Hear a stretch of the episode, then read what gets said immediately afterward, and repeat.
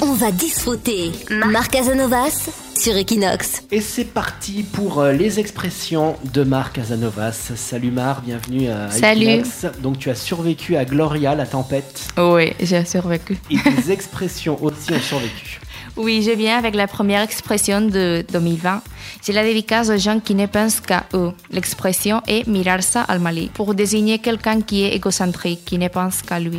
Ouais, bah ça existe aussi en France, hein, euh, c'est euh, se regarder le nombril. euh, C'est le globalement. même, Ouais, ouais. C'est la même. Alors euh, quand est-ce qu'on peut euh, l'utiliser On peut dire par exemple, en lloc de mirar-te tant al Malik, hauries de pensar més en els altres. Alors là, tu as dit, au lieu de te regarder le nombril, tu ferais mieux de penser aux autres. Exact. Alors voilà, vous pouvez dire ça à vos amis maintenant qui sont un petit peu égocentriques.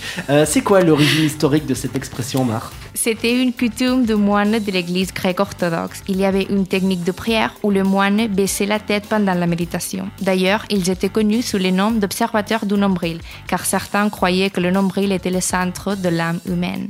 Ceux qui observaient les moines dans leur méditation, les hommes vous concentrés et ne se souciant que d'eux-mêmes, d'où l'expression Mirar Salmalik. Voilà, tu sais tout, Marc. Tu peux nous faire l'expression, les origines de toutes les expressions. Et d'ailleurs, le mois prochain, tu seras de retour euh, dans l'émission avec une nouvelle expression, Marc. Oui, je serai prête. Au revoir. Voilà, pour février, bisous, Marc. Bisous.